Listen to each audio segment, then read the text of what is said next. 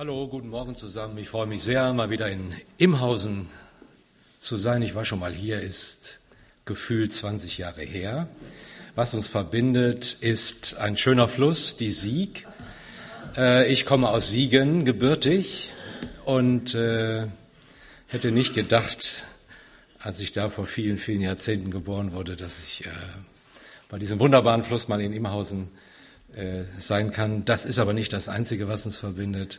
Ich komme aus Wiedenest und ähm, freue mich, dass ihr den Kontakt haltet. Wölmersen, Wiedenest, beides mit W, im Hausen in der Mitte. Das ist eine gute Sache. Ja. Ähm, ich habe ein paar Sachen mitgebracht und bin dankbar, dass ich die im Foyer auslegen darf. Das sind äh, Flyer. Wir haben nächste Woche unsere große Gemeindetagung. Wir erwarten einige hundert Teilnehmer und haben einen äh, tollen Gast eingeladen. Vishal Mangalwadi ist ein indischer Intellektueller, ein sehr beeindruckender Mann, ähm, der das, was er sagt, auch lebt und der auch bereit war und ist, persönliche Nachteile in Kauf zu nehmen für seinen Glauben. Und er erinnert uns an das, was unsere Kultur geschaffen hat, die Bibel und die christlichen Werte. Das weiß heute keiner mehr. Und deshalb ist es wichtig, daran zu erinnern. Und was macht das mit uns, äh, auch mit unserem Glauben? Herzliche Einladung. Ja, ich habe die Aufgabe, als der Steffen mich, ich weiß nicht, vor anderthalb Jahren oder so eingeladen hat, äh, Heilsgeschichte, äh, finde ich toll, dass ihr so eine Serie habt. Und ähm, ich soll in einer halben Stunde äh, das Buch Daniel euch erklären. Und äh, das geht natürlich gar nicht, aber es war cool, war eine, eine coole Einführung mit dem, mit dem Video, äh, haben wir schon gesehen. Ähm, so ganz kurz die äußeren, äh, den äußeren Rahmen. Ich bin immer wieder überrascht, wie aktuell die Bibel ist, wie relevant die Bibel ist und wie konkret sie in unser Leben spricht und uns ermutigt, dem Gott zu vertrauen, der diese Welt äh, in seinen Händen hält. So haben wir das als Kinder gesungen. Gott hält die ganze Welt in seiner Hand. Ähm, als Kind denkt man, was muss das für ein Riese sein, der die ganze Welt in seiner Hand hält? Als Erwachsener fragt man sich, Gott und Welt, was hat das miteinander zu tun? Viele Menschen sagen, die meisten Menschen denken überhaupt nichts. Hier ist die Welt, hier ist die Wirklichkeit, hier ist das Leben und das ist sehr herausfordernd. Die Mächtigen dieser Welt regieren diese Welt und Gott ist was für, naja, wenn man vornehm ist, nichts für Spinner, aber für Leute, die glauben, die irgendwie spirituell sind. Aber das hat mit unserem Leben, mit unserem Alltag, mit unseren Fragen und Problemen nichts zu tun. Und die Bibel sagt uns von der ersten bis zur letzten Seite, dass Gott was mit der Welt zu tun hat. Der erste Satz heißt, im Anfang schuf Gott Himmel und Erde. Und der letzte Satz sagt, dass Gott einen neuen Himmel und eine neue Erde schafft. Und dazwischen wird Gottes Geschichte, Gottes Wirken mit dieser Welt beschrieben und bezeugt. Also die Bibel ist anders als der Koran zum Beispiel kein Buch, das Suren oder Sprüche, Sinnsprüche oder fromme Sprüche oder was weiß ich für Sprüche sammelt, sondern die Bibel ist das Buch, das Gottes Wirken bezeugt, bis heute, und das uns offenbart, wer Gott ist. Sonst wüssten wir überhaupt nichts über Gott. Wenn ich in die Geschichte gucke, sehe ich eine Geschichte von Blut und Tränen, von gewaltigen Erfindungen, von faszinierenden Bewegungen, wissenschaftlichen Fortschritten. Das ist wirklich sehr beeindruckend alles. Und das sind auch alles Gaben Gottes, die er Menschen gegeben hat. Aber ich sehe auch das andere, das Ambivalente, die Ungerechtigkeit, dass diese schöne Welt kaputt geht, dass das Eis schmilzt, dass das ökologische Folgen hat, die wir überhaupt noch nicht absehen können. Wir sehen Kriege, Wir sehen schreckliche Dinge, die passieren. Die Kinder sind ja jetzt weg. Dass Sadat, dass ähm, Assad äh, systematisch foltert. Wir kriegen mit, fast in Echtzeit, dass Kinder, Frauen ausgebeutet werden, brutal versklavt werden. Und dass wir das alles stützen, das System. Dass deutsche Männer nach Thailand fahren, um Sex zu haben. Grausame Sachen. Ströme von Menschen, die sich aufmachen aus Afrika über das Mittelmeer unter dem Risiko zu ertrinken, um eine bessere Welt zu finden, aus Afghanistan zu uns kommen. Und das Buch Daniel beschreibt sowas auch. 2600 Jahre alt beschreibt es genau diese Dinge. Es beschreibt ein kleines Volk, das überrannt wird. Israel, wenn ihr die Karte vor Augen habt, ein klitzekleines Volk, umgeben von einer Welt, äh, der muslimischen Welt, die völlig anders tickt, von Menschen, die es ausradieren wollen. Und das war damals auch so. Und 587 vor Christus gab es dieses traumatische Erleben, dass Jerusalem eingenommen wurde und dass Menschen deportiert wurden. Also ich weiß nicht, ob ihr euch das vorstellt. Ich habe mir das oft vorgestellt. Ich habe das von meiner Oma erzählt bekommen, wie sie fliehen musste aus Posen im Zweiten Weltkrieg, Lebensangst hatte, in ein völlig fremdes Land zu kommen, nicht zu wissen, alles hinter sich zu lassen. Wenn ihr heute Nacht aus Imhausen weg müsstet, ohne zu wissen, wohin. Das muss ich einfach mal vorstellen, ganz plastisch. Deshalb singe ich dieses, äh, diese Strophe dieses berühmten Liedes von Martin Luther, Ein feste Burg ist unser Gott. Tata, da heißt es in der dritten Strophe, nehmen Sie den Leib, Gut, Ehre, Kind und Weib, lass fahren dahin, Sie haben es kein Gewinn. Du hast ein Kind auf deinem Schoß. Ich singe diese Strophe schon lange nicht mehr mit Inbrunst. Ich sage, hallo, wenn Sie mir das alles nehmen, meine Familie, meine Frau, meine Kinder, meine Ehre, mich irgendwie einbuchten, lass fahren dahin? Boah. Und diese vier jungen Männer, 18, 20, wurden gekidnappt, wurden gefangen genommen von Israel. Ich habe jetzt keine Karte, ihr habt die ja alle vor Augen. 3000 äh, Kilometer weiter, erst in den Norden, durch Syrien, Damaskus, das war die große Handelsstraße, wie heute auch. Dann wieder rechts runter, also äh, südöstlich, in den Iran, in den Irak. Da war das große Weltreich Babylons, Assyrien. Ihr merkt schon dieselben Namen, dieselben Begriffe, dieselben Orte, 2600 Jahre alt, ganz, ganz aktuell.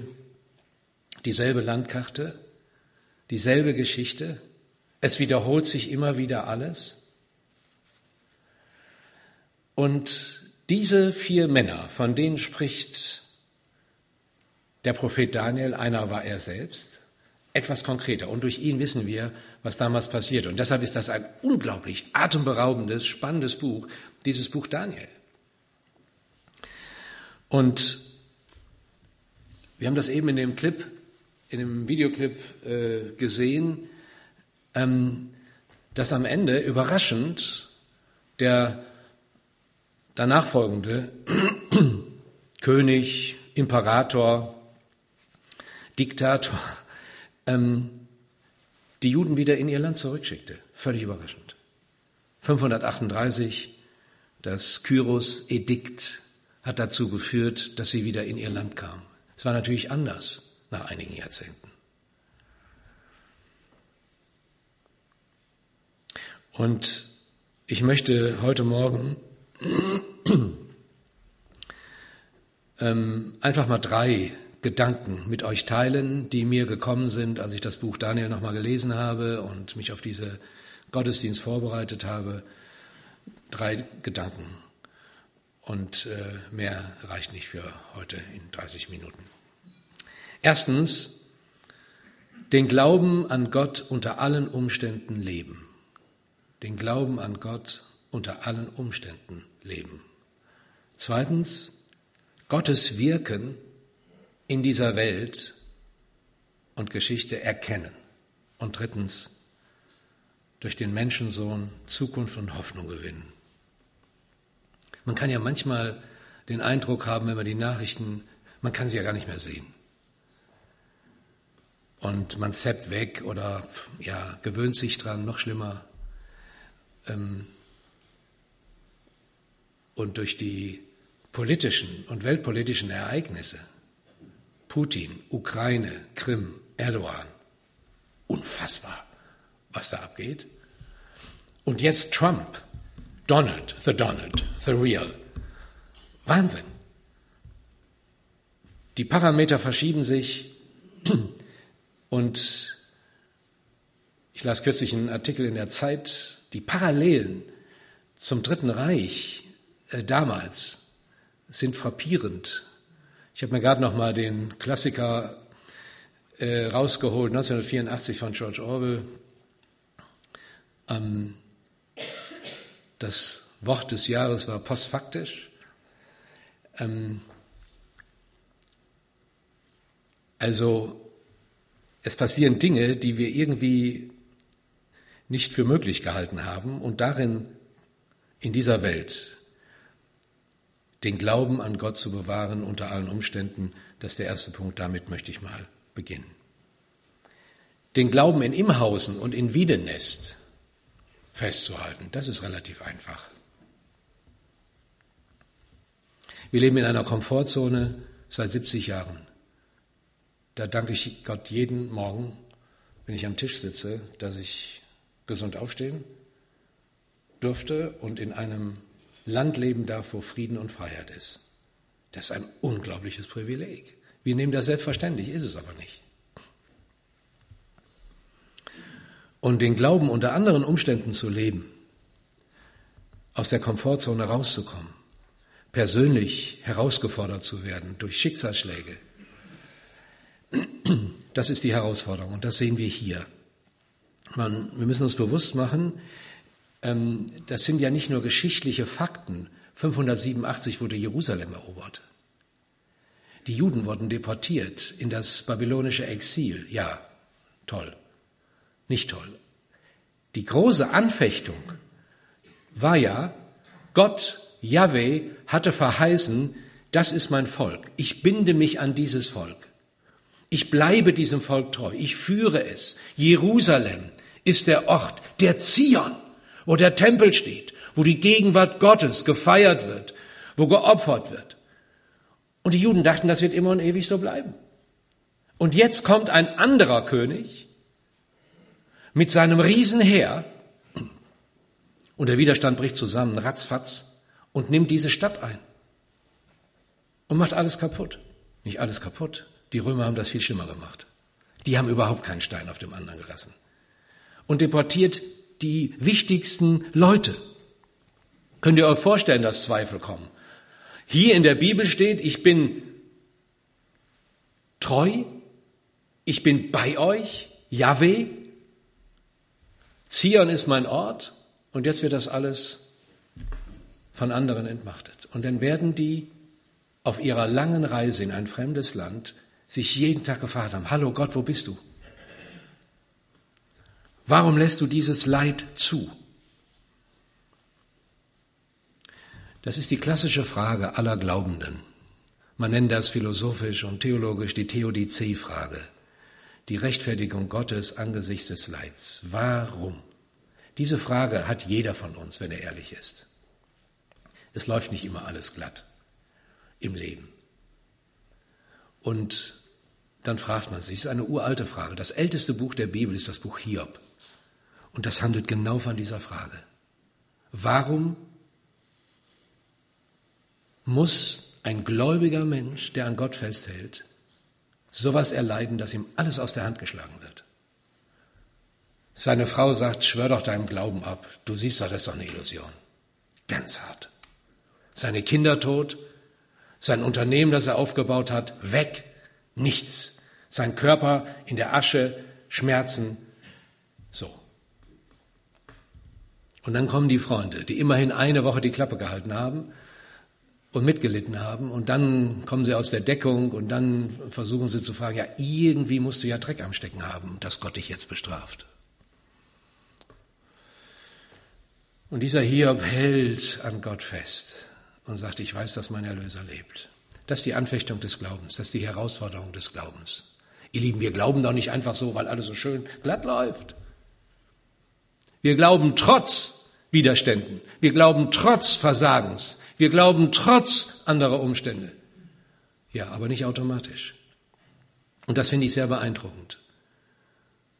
Hier im Buch Daniel, ähm, wie diese vier jungen Männer am Glauben festgehalten haben und besonders Daniel unter allen Umständen festgehalten hat.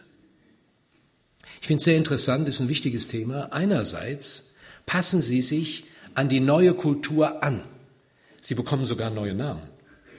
Sie bekommen eine neue Identität. Sie lernen die neue Sprache dieses neuen Landes. Die Voraussetzung für gelungene Integration. Ganz aktuell. Die Bundesregierung hätte vor 40 Jahren, vor 60 Jahren mal ins Buch Daniel gucken müssen. Gastarbeiter ja, aber man wusste dann, schicken wir die irgendwann mal weg. Und jetzt gibt's Ghettos. Nix Integration. Viele integrieren sich, ja, andere nicht. Die lernen die Sprache.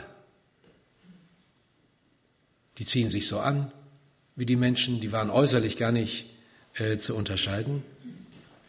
Einerseits passen sie sich an die Kultur an, andererseits halten sie an ihrem Glauben fest. Und das finde ich beeindruckend. Zum Beispiel haben die ein eigenes Ernährungsprogramm.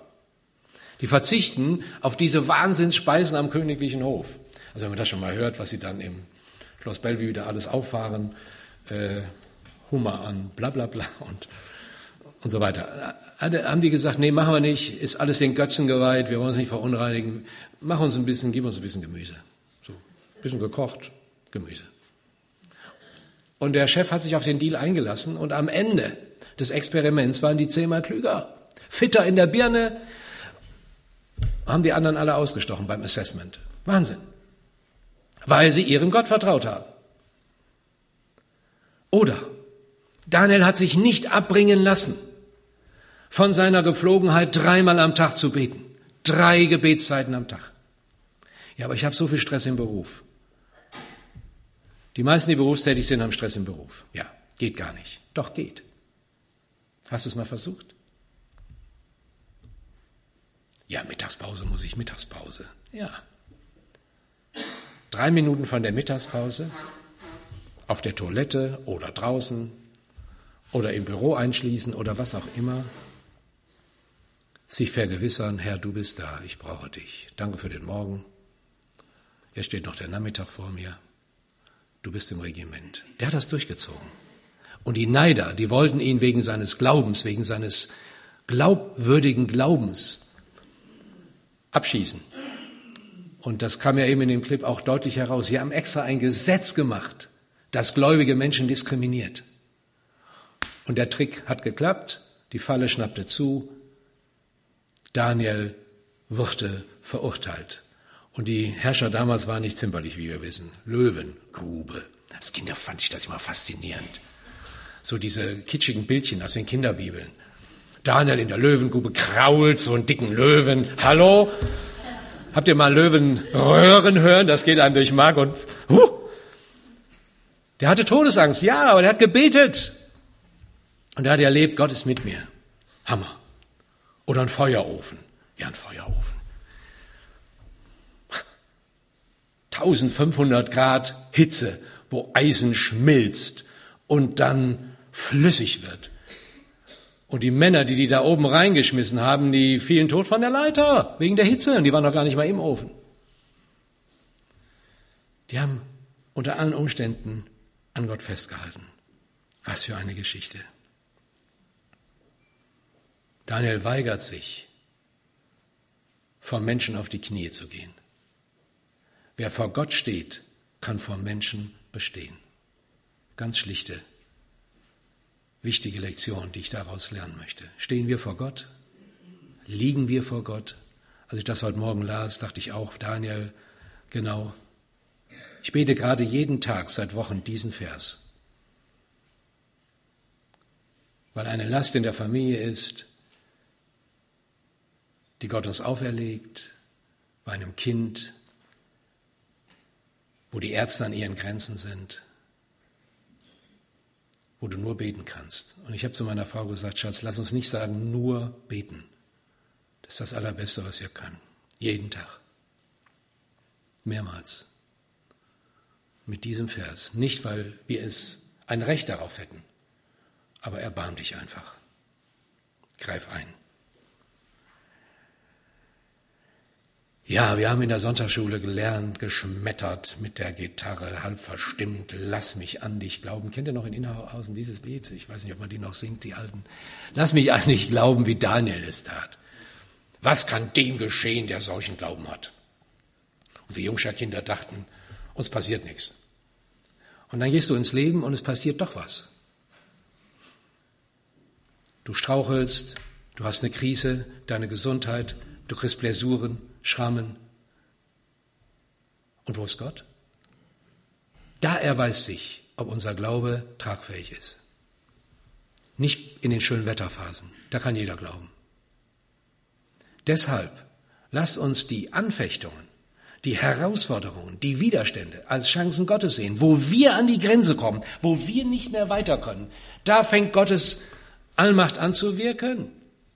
Vorher brauchen wir ihn nicht. Vorher machen wir oft frommes Amusement oder irgendwas, Entschuldigung. Ihr nicht in, im Hause, aber ja, es geht um mehr. Die Tiefe des Glaubens, die ganze Bibel, Neues Testament. Unser, unser Glaube ist, muss herausgefordert werden, damit er wie Gold am Ende wird. Und unter Hitze sagt Petrus, lasst euch die Anfechtungen äh, nicht erschüttern, als ob euch was besonders Schlimmes passierte. Sie alle, die Gläubigen aller Zeiten, haben Anfechtungen gehabt und haben unter anderen heftigen Umständen an ihrem Gott festgehalten. Das ist das Erste, was ich mal ähm, hier von Daniel lernen möchte. Auch wenn wir hier in Deutschland in einer Komfortzone leben dürfen. Und ich danke Gott täglich und ich bete, dass das so bleibt. Diese Glaubensfreiheit und Gewissensfreiheit und die Menschen, die zu uns kommen. Kürzlich äh, ähm, zwei Flüchtlinge eingeladen nach Hause. Ähm, das geht einem schon an die Naht, wenn man hört, was die erlebt haben, alles verlassen und jetzt hier sind und erstmal die Sprache lernen. Und Deutschland ist sozial hart, okay, eine Willkommenskultur, aber dann im Alltag, das ist schon heftig. Ich möchte den Gedanken abschließen mit Hebräer 10, 35, werft euer Vertrauen nicht weg, welches eine große Belohnung hat. Der zweite Gedanke, Daniel. Gottes Wirken in der Geschichte, in der Weltgeschichte und in der Welt erkennen. Ich sagte schon, in den Schulen, in den Gymnasien, in der Ausbildung, in der Gesellschaft hat Gott mit unserem Leben nichts zu tun. Ähm, die Geschichte der Menschheit wird in der Geschichtswissenschaft äh, beschrieben, natürlich ohne Gott. Und ich finde Geschichte faszinierend, zu sehen, wie Völker aufstehen, wieder ähm, kaputt gehen, in der Versenkung verschwinden und so weiter. Ähm, wie Menschen äh, auswandern, in die Freiheit, die Freiheit suchen äh, und diese ganzen Sachen.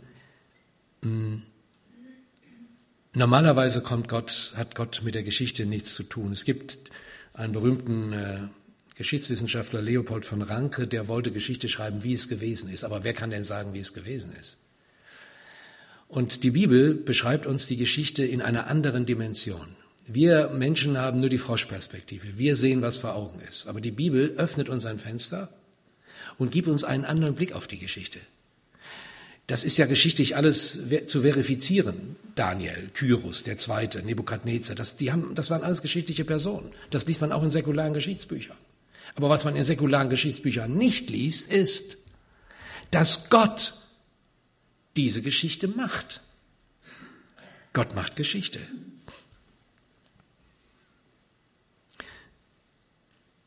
Die Bibel ist das Offenbarungszeugnis dieser Heilsgeschichte Gottes und gibt uns diesen anderen Blick.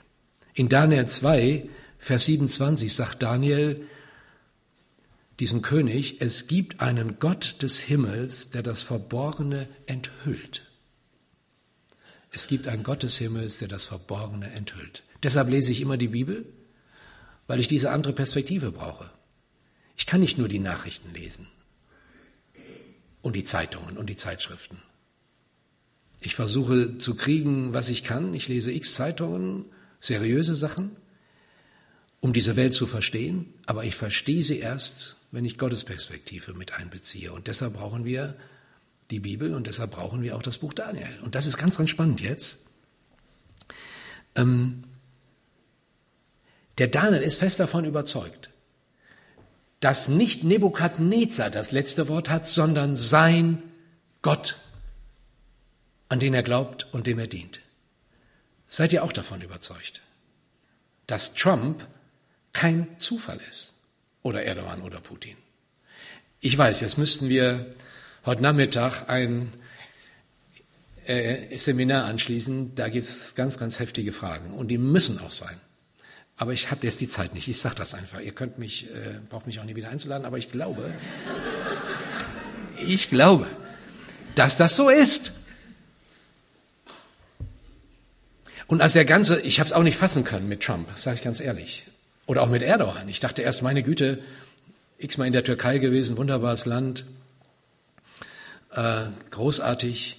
Was macht er da? Ist ja unglaublich. Und warum lässt Gott den machen? Oder Assad? Oder und jetzt Trump.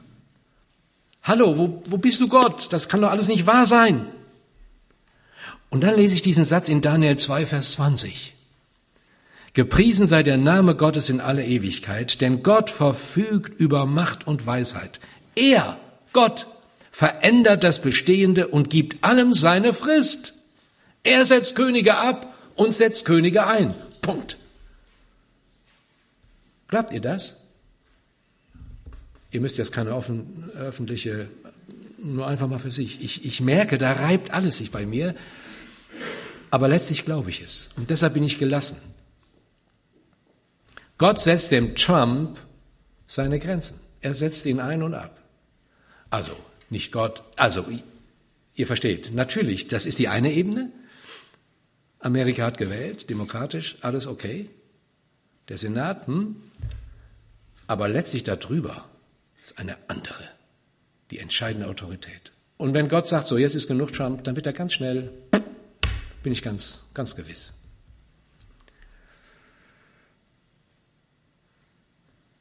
Ein weiterer Aspekt, den ich hieraus lerne, ist, irdische Macht ist nur verliehene Macht nach der Botschaft der Bibel.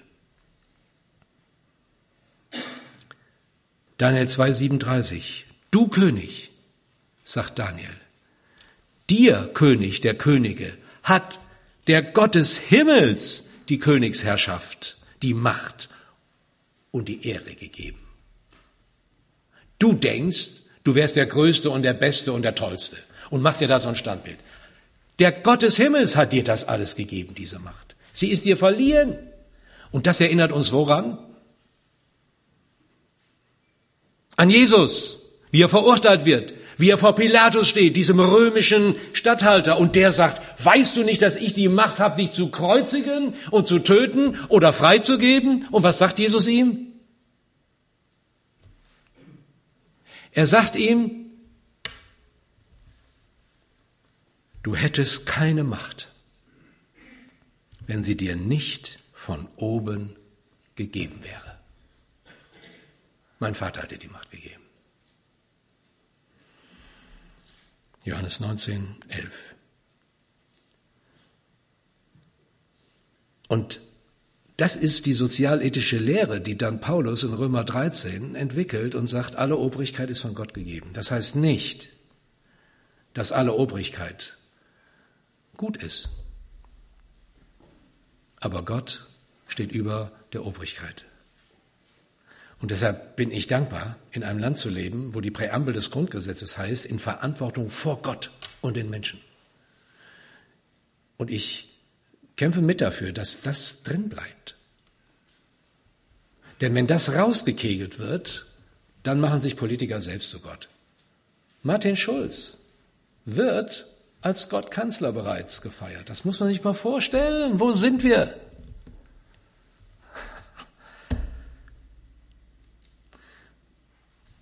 Und ein weiterer Aspekt, die Reiche der Welt und das Reich Gottes. Jetzt komme ich so langsam zum Hauptthema. Nein, das ist ja alles. Ähm, die Reiche der Welt und das Reich Gottes. Ähm, Gottes Wirken in dieser Welt, in dieser Geschichte, in den großen Weltreichen dieser Welt wird hier im Buch Daniel beschrieben. Und die Weltreiche werden ganz konkret beschrieben. Es gibt zwei große Visionen in Daniel. Das ist Daniel 2. Das ist die Vision wo der König einen Traum hat und seine ganzen äh, Berater und Traumdeuter und Weisen ruft und sagt, sagt mir, was ich geträumt habe. Und ich sage, ah, Entschuldigung, du musst uns erst den Traum erzählen. Sagt mir, was ich geträumt habe. Dann seid ihr gut. Das können wir nicht. Dann war es das.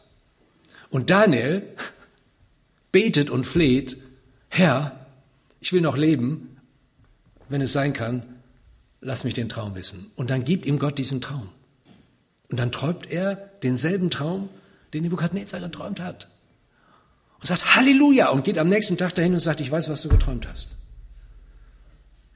Und der sitzt da und er erzählt ihm den Traum. Das ist wie im Märchen, Leute. Das ist, das ist der Hammer. Das ist spannend. Das ist Wirklichkeit. Also wenn wir hier so Lieder singen vom König, ich frage meine Studenten immer, was, was, an was denkt ihr? Könige gibt's nur im Märchen. The Queen, ja, ist mehr, ja, ist auch ein bisschen Wirklichkeit, aber es ist verrückt. Oder Harald oder der König von, ach, Schweden, jo, Mann, Mann, Mann, will ich dem folgen? Keine Ahnung. Gott ist König, was heißt denn das? Wir haben Bundespräsident, der wird heute um zwölf gewählt. Ja, ich merke, genau. Ähm, ein großes Standbild.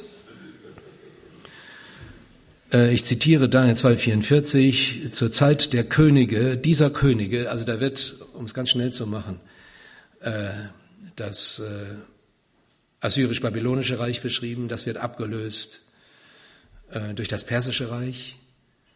Das persische Weltreich wird abgelöst durch das griechische, das ist die einzige Zahl, die ich mir aus dem Geschichtsunterricht gemerkt habe, muss ich zu meiner Schande bekennen. 333 vor Isus Keilerei, 333 vor Christus hat Alexander der Große die Perser. Genau. Also dann kam das griechische und dann kam das römische Weltreich. Das kommt uns schon näher und 1807 das äh, heilige römische Reich deutscher Nation. Uh. Zweite Phase und dann kam so ein Irrer vor 70 Jahren und hat das dritte Reich äh, ausgerufen. Das sollte tausend Jahre dauern. Ihr merkt, das hatte, das hat Auswirkungen, was Daniel hier beschreibt, bis in unsere deutsche Geschichte. Und dann heißt es zur Zeit des vierten Reiches, wird der Gott des Himmels ein Reich aufrichten, das nie mehr zerstört wird, und sein Reich wird auf kein anderes Volk kommen. Er wird alle diese Königreiche zermalmen und zerstören, aber es selbst wird ewig bleiben.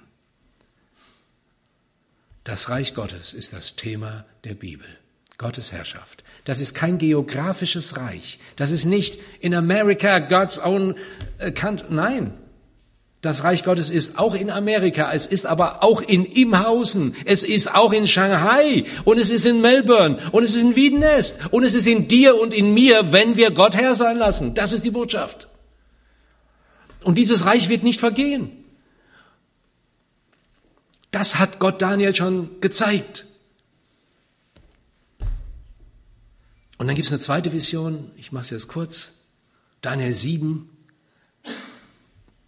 schon eine sehr gruselige äh, Vision. Das Meer, aus dem Meer, das ist in der Bibel oft ein Synonym für das Völkermeer, steigen vier Horrorwesen auf. So Tiere. Und symbolisieren diese vier Weltreiche. Und das, das vierte Tier ist das grausamste. Es hatte gewaltige Zähne, Daniel 7,7 und fraß und zermalmte und den Rest zertrat es mit seinen Füßen. Ausleger deuten das auf das römische Reich. Und die Verheißung war zur Zeit des Vierten Reichs. Wird Gott sein Reich aufrichten. Und wie beginnt das Neue Testament, die Weihnachtsgeschichte?